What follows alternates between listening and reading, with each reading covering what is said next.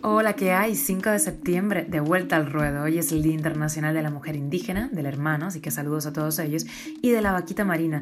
Esas son las 5 noticias que te traemos, que ganas tenía de decir esto, y una más que te contamos aquí, en Cuba a Diario. Esto es Cuba a Diario, el podcast de Diario de Cuba con las últimas noticias para los que se van conectando. El gobierno cubano apura su estrategia para captar inversión extranjera en el comercio. Más de un millar y medio de personas con síntomas de dengue en Guantánamo. Hay cubanos entre los 181 migrantes detenidos por la policía de Guatemala. Una feminista cubana denuncia la absoluta impunidad del presunto agresor sexual Fernando Becker.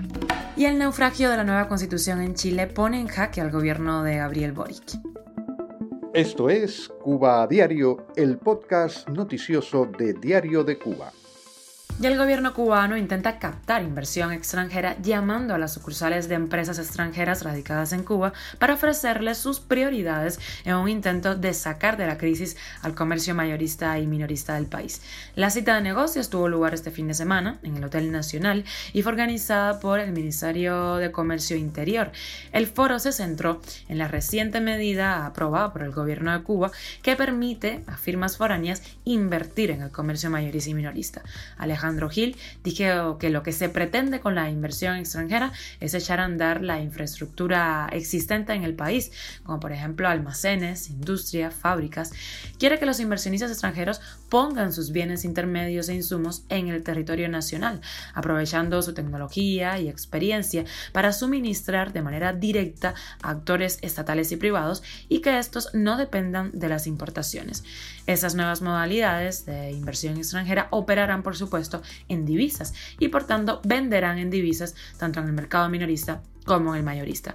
En el evento, varias entidades estatales, entre ellas el Grupo Comercializador de Productos Industriales y de Servicios, perteneciente al Ministerio del Comercio Interior de Cuba, mostraron su interés de concretar negocios con capital foráneo. Y el dengue sigue en su pleno apogeo. Más de millar y medio de personas con síntomas sospechosos de dengue están bajo vigilancia en Guantánamo. Esto según las autoridades de salud de esa provincia. Una funcionaria indicó que aunque se ha identificado presencia de vectores en centros de trabajo se ha encontrado con mayor frecuencia en el sector residencial. Las autoridades de esa provincia temen que el cercano inicio del curso escolar provoque un repunte de la enfermedad, sobre todo en niños. En televisión estatal de esa provincia se reconoció que los basureros y derrames de aguas albañales aumentaron la incidencia del dengue en la provincia y agravaron una situación ya crítica por la carencia de combustible para fumigar. En Santiago de Cuba más de lo mismo. El aumento de los salideros de aguas albañales en espacios públicos empeoran la situación del dengue. Una de las averías más significativas se encuentra en el callejón de Camino de la Isla, en el reparto Marimón, según denuncias de los vecinos en Facebook. Cuba a diario. Y una de migración, la policía de Guatemala detuvo a 181 migrantes irregulares, entre ellos un grupo no precisado de cubanos, durante dos operaciones en el departamento de Chiquimula. Los migrantes cubanos integraban dos grupos que fueron capturados en operativos este domingo, en los que también viajaban de manera irregular personas provenientes de Venezuela, Haití, Ecuador, Senegal, Nicaragua, Colombia y Camerún. Ayer se conoció que las autoridades migratorias de Guatemala impidieron el ingreso de 21 migrantes cubanos a su territorio a través de los puentes fronterizos de Agua Caliente y Corinto, donde en total fueron rechazados 457 personas. De acuerdo con el Instituto Guatemalteco de Migración, durante los próximos días continuarán realizándose estas acciones en todos los puestos que unan al país con Honduras. Y la periodista y feminista cubana Kiana Anandra Pérez denunció la impunidad del trovador Fernando Becker pese a las acusaciones de presuntos abusos sexuales interpuestas contra él ante la policía y las denuncias en medios independientes de varias de sus víctimas.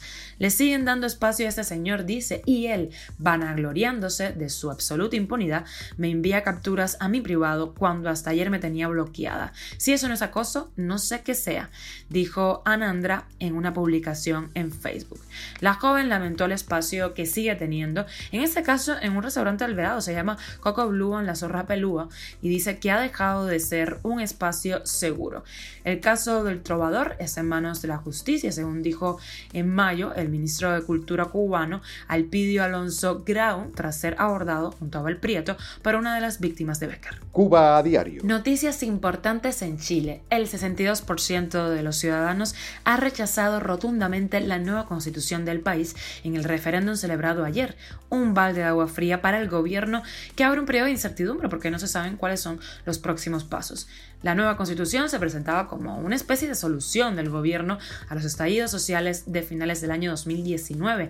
De hecho, los chilenos aprobaron en referéndum cambiar la actual redactada durante la dictadura y designar al grupo que ha redactado la nueva. Sin embargo, la situación económica y política y los detalles del texto en sí han provocado la abrumadora victoria del no.